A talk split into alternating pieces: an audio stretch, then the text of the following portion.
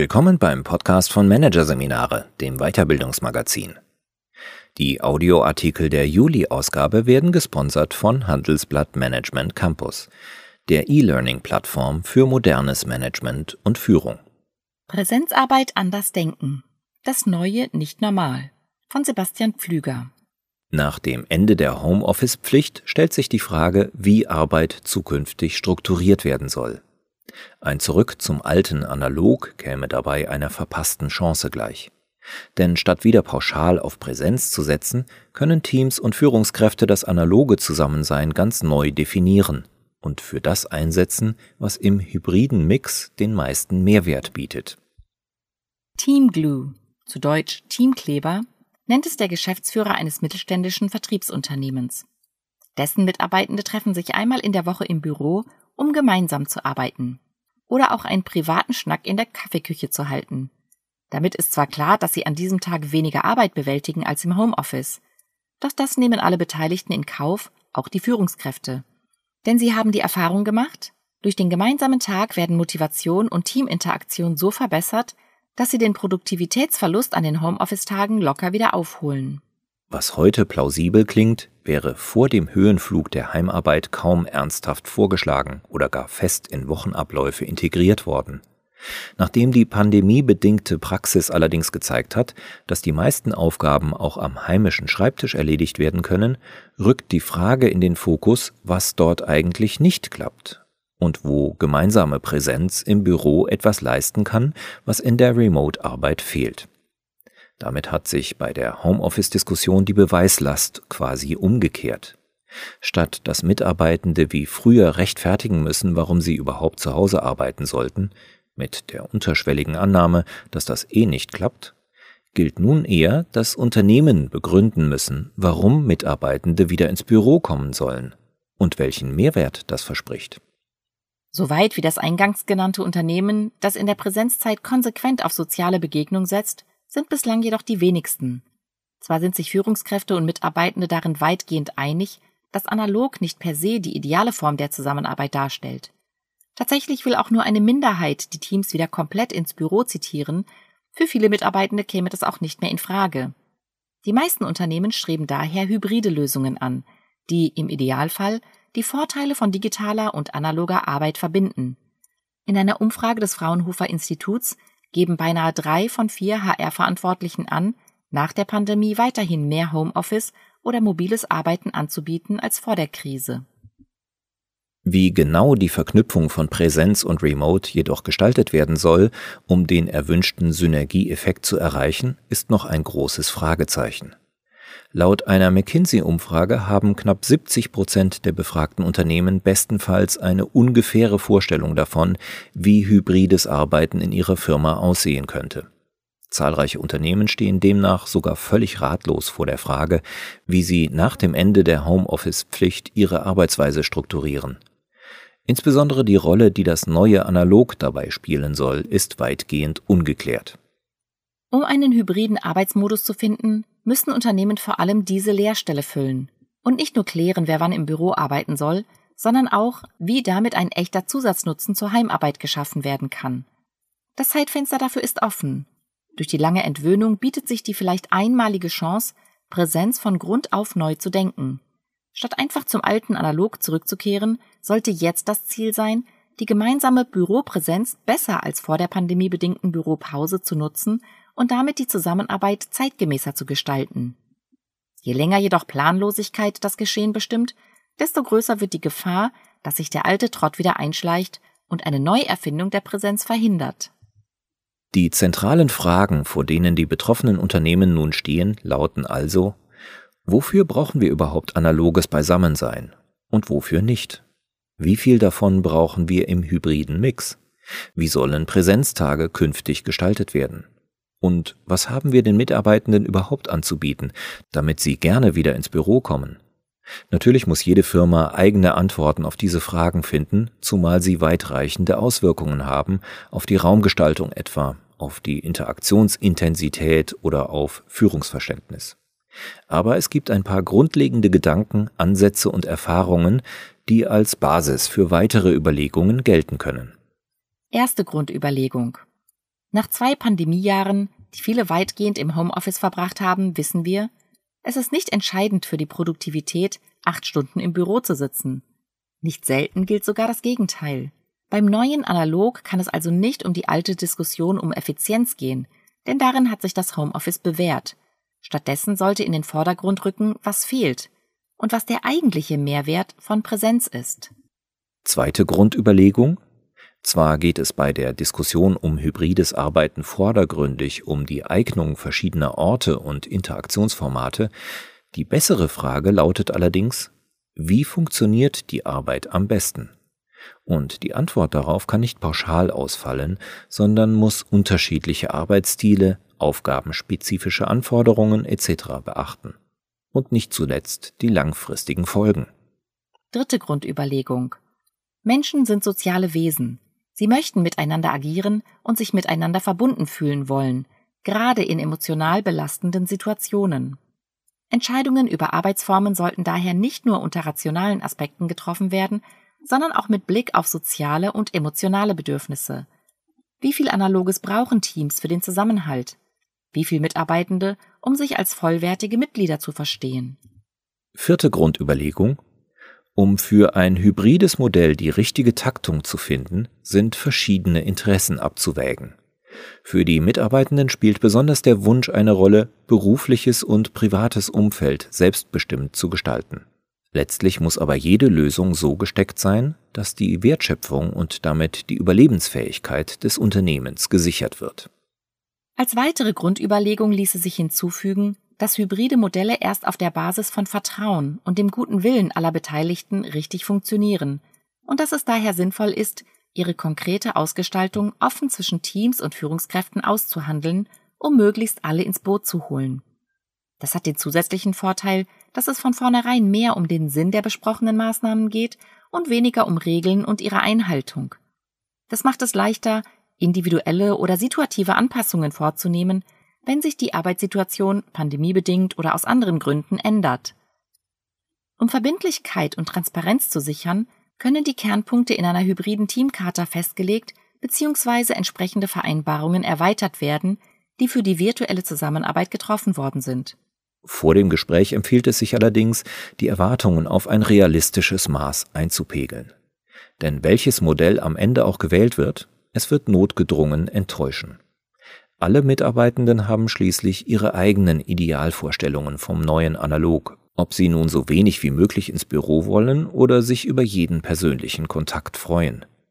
Am Ende wird es wahrscheinlich keine Seite so bekommen, wie sie es haben möchte. Immerhin, es kann besser werden als vorher.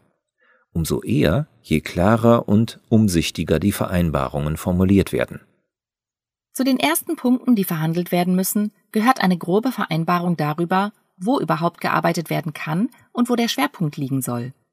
Die Unternehmen dürfen gern dabei kreativ werden und auch abseits der verbreiteten 2 plus 3 Regel, zwei Tage analog, drei Tage Homeoffice oder umgekehrt, denken. Denn was vor der Pandemie als fortschrittliche Struktur gegolten hätte, ist aus heutiger Sicht immer noch zu statisch für die dynamische Lage und entspricht auch nicht mehr den Bedürfnissen der Mitarbeitenden. Viele würden es zum Beispiel begrüßen, nicht nur in ganzen Tagen planen zu müssen, sondern auch nur stundenweise zu einem Brainstorming oder einem Kundentermin ins Büro zu kommen und danach wieder ins Homeoffice gehen zu können. Andere möchten völlig frei in der Wahl von Arbeitsort und Zeit sein und nur zu Teamevents präsent sein. Der entscheidende Faktor für ein hybrides Arbeitsmodell ist aber wie gesagt nicht allein, wer wie oft ins Büro kommt, sondern was dort jeweils getan werden soll. Denn an die gemeinsamen Tage sind jetzt andere Erwartungen geknüpft als vor der Pandemie. War es früher durchaus in Ordnung, sich mit Kopfhörern gegen Geräusche abzuschotten und konzentriert vor sich hinzuarbeiten, hat es heute, wo die persönlichen Begegnungen etwas Rares und Besonderes sind, wenig Sinn, dafür eigens ins Büro zu kommen. Abkapseln geht im Homeoffice besser, während im Büro der Anspruch ans Soziale steigt. Die 4K-Formel bringt auf den Punkt, was vor allem von gemeinsamer Präsenz profitiert. Das erste K steht dabei für Kommunikation. Genauer für informelle Kommunikation. Denn was im Homeoffice einfach nicht so stattfinden kann wie im Büro, sind die zufällige Begegnung und das anlasslose Plaudern, die wesentlich zum Social Glue beitragen, also zum Zusammenhalt von Teams und das Gespür der Mitglieder füreinander. Das ist kein bloßes nice to have, sondern entscheidend für Jobzufriedenheit und Attraktivität des Arbeitsplatzes. Schließlich ist er nur so gut wie das Gefühl, das er bei den Menschen hinterlässt. Und was die nach zwei Jahren Pandemie vermissen, sind nicht Büros, Arbeitswege oder Kantinen, sondern die persönliche Verbundenheit mit den Kollegen. Informelle Kommunikation macht darüber hinaus einen handfesten Unterschied in Bezug auf die Kommunikationsqualität aus. Bei persönlichen Begegnungen wird ja nicht nur Smalltalk ausgetauscht, sondern auch offener und kritischer darüber gesprochen, was wirklich los ist, als das in einem Zoom-Call geschieht. Der Flurfunk, bei dem auch mal unter der Hand Informationen weitergegeben oder alternative Sichten angeboten werden, trägt wesentlich dazu bei, die tatsächliche Lage im Unternehmen richtig einzuschätzen. Auch das, was der Unternehmenssoziologe Stefan Kühl brauchbare Illegalität nennt, etwa die Absprachen auf dem kleinen Dienstweg, ohne die kein Unternehmen funktioniert, die Weitergabe impliziten Wissens und der teamübergreifende interdisziplinäre Austausch profitieren von der Präsenz. Das zweite K steht für Komplexität. Damit ist gemeint, dass sich vielschichtige und schwer fassbare Aufgaben und Probleme besser in einer realen Meetingsituation besprechen lassen als in einer virtuellen. Der zweite Teil der 4K-Regel ließe sich auch in je unklarer, desto analoger übersetzen, ergänzt durch ein je emotionaler, desto wichtiger die Präsenz. Für reine Informationsmeetings braucht man nach dieser Formel also keine physische Zusammenkunft. Anderes gilt für die sogenannten Informationsmeetings mit emotionaler Rückkopplung, in denen es nicht nur darum geht, den Mitarbeitenden Informationen mitzuteilen, sondern auch darum, ihre affektiven Reaktionen aufzunehmen, zu bestärken oder abzufedern. Ein typisches Beispiel sind Kick-off oder Projekt-Setup-Veranstaltungen, bei denen die Mitarbeitenden einander oft erst kennenlernen und emotional für das fragliche Vorhaben gewonnen werden müssen. Dafür braucht es menschliche Verbindungen und Gruppendynamiken, die in Präsenz besser entstehen als in einem virtuellen Setting. Am Anfang eines Projektes gibt es meist viele Variablen, denen sich die Teammitglieder erst einmal nähern müssen, wozu es auch mal gemeinsame Pausen und einen informellen Austausch an der Kaffeemaschine braucht. Andere Beispiele für Informationsmeetings mit emotionaler Rückkopplung sind Projektabschlussmeetings, die Überbringung schlechter Nachrichten, etwa die Einführung von Kurzarbeit und Mitarbeitergespräche. Eine zweite Meetingart, die unter die Kategorie Komplexität fällt und die von einem analogen Rahmen profitiert, sind Entscheidungsmeetings, bei denen entweder mit den Mitarbeitenden gemeinsam eine Entscheidung zu treffen ist oder ihr Input benötigt wird. Um die unterschiedlichen Stimmen, deren Bezugnahme aufeinander und die Dynamiken in der Evaluation der Entscheidungsoptionen wahrzunehmen, ist ein analoges Meeting sinnvoll. Auch Widersprüche und Konflikte, die dabei entstehen, können am besten in diesem Rahmen angesprochen und gelöst werden. Das dritte K bedeutet, dass alle Teamprozesse, die mit Kreativität zu tun haben, massiv durch Präsenz gewinnen. Kreativitätsmeetings oder Workshops zeichnen sich wesentlich durch das gemeinsame Brainstormen, Weiterspinnen und Austesten neuer Ideen aus.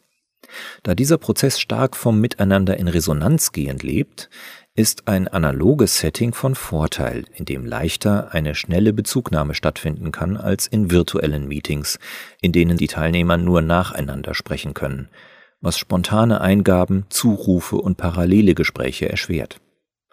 Auch gemeinsam am Flipchart zu stehen und in den Flow zu kommen, ist analog viel einfacher als über digitale Hilfsmittel.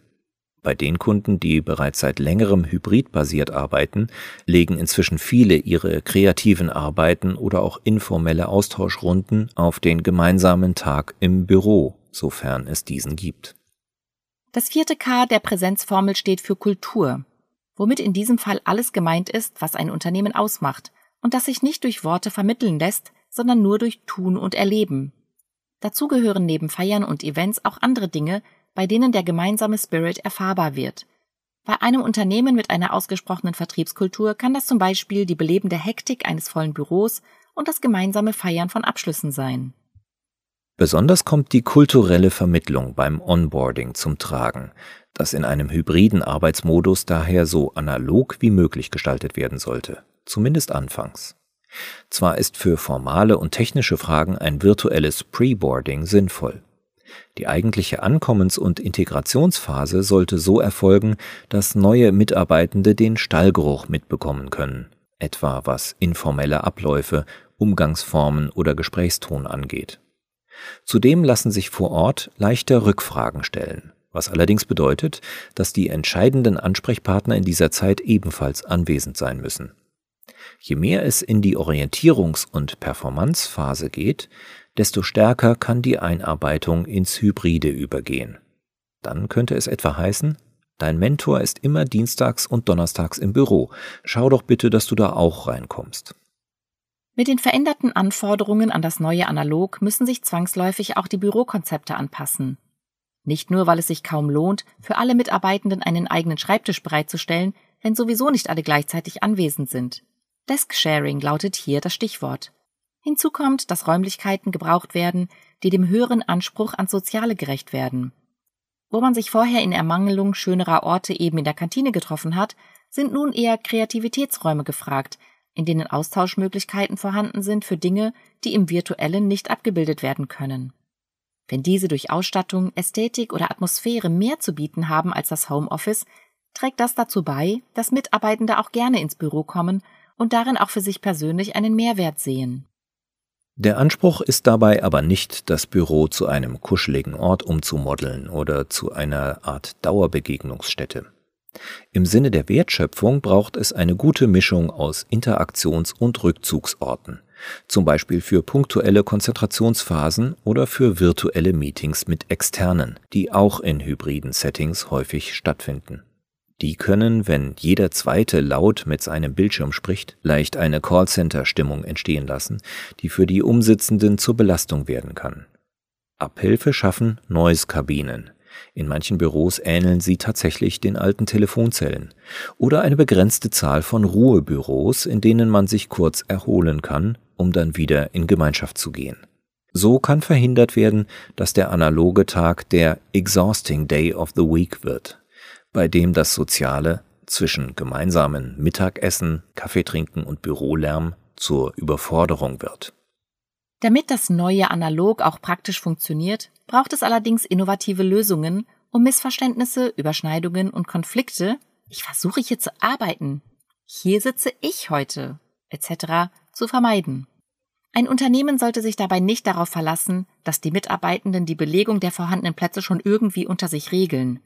Besser ist es, transparente Verfahren zu nutzen, wie Schreibtischplätze oder spezielle Räume verteilt bzw. vorab gebucht werden können zum Beispiel über einen eigens eingerichteten Kalender oder über Apps wie Bookit oder Deskflex.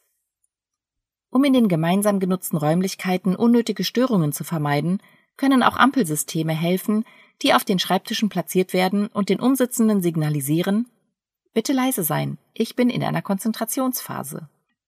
Unabhängig davon, welche Tools genutzt werden, empfiehlt es sich, alle Abstimmungs- und Verteilungsverfahren möglichst genau zu definieren und sie in der bereits erwähnten Teamcharta gemeinsam festzuschreiben. Dabei sollte zum Was und Wo immer auch das Wozu festgehalten werden und die möglichen Downsides, die es zu vermeiden gilt. Dazu gehört zum Beispiel die Gefahr, dass sich die vor Ort Anwesenden abgewertet fühlen, etwa wenn sie sich zu quasi hybriden Meetings aus dem Büro virtuell zuschalten sollen. Oder wenn sie zu einer Art Handlanger der Kolleginnen im Homeoffice werden, für die sie Akten einscannen oder andere praktische Erledigungen machen sollen. Auch umgekehrt besteht die Gefahr, dass eine Zweiklassengesellschaft entsteht. Anwesenheit kann dabei zum unfairen Vorteil werden, weil bestimmte Absprachen nur vor Ort stattfinden oder weil Präsenz mit Engagement gleichgesetzt wird und dadurch Einfluss auf Mitsprache und Karriereentwicklung hat, selbst wenn sie nicht der Wertschöpfung dient. Um das zu vermeiden, sollten Führungskräfte ihre eigenen, oft unbewussten, Wahrnehmungsverzerrungen und Bewertungen kritisch beleuchten. Zwar würde keine Führungskraft absichtlich die Mitarbeitenden im Büro bevorzugen, doch gibt es Studien, denen zufolge das unwillkürlich dennoch passiert. Hier ist besondere Vorsicht gefragt, denn wenn das neue Analog und damit jedes hybride Arbeitsmodell dauerhaft funktionieren soll, müssen Leistungsbewertung und berufliches Vorankommen an Ergebnisse und nicht an Präsenz gekoppelt sein.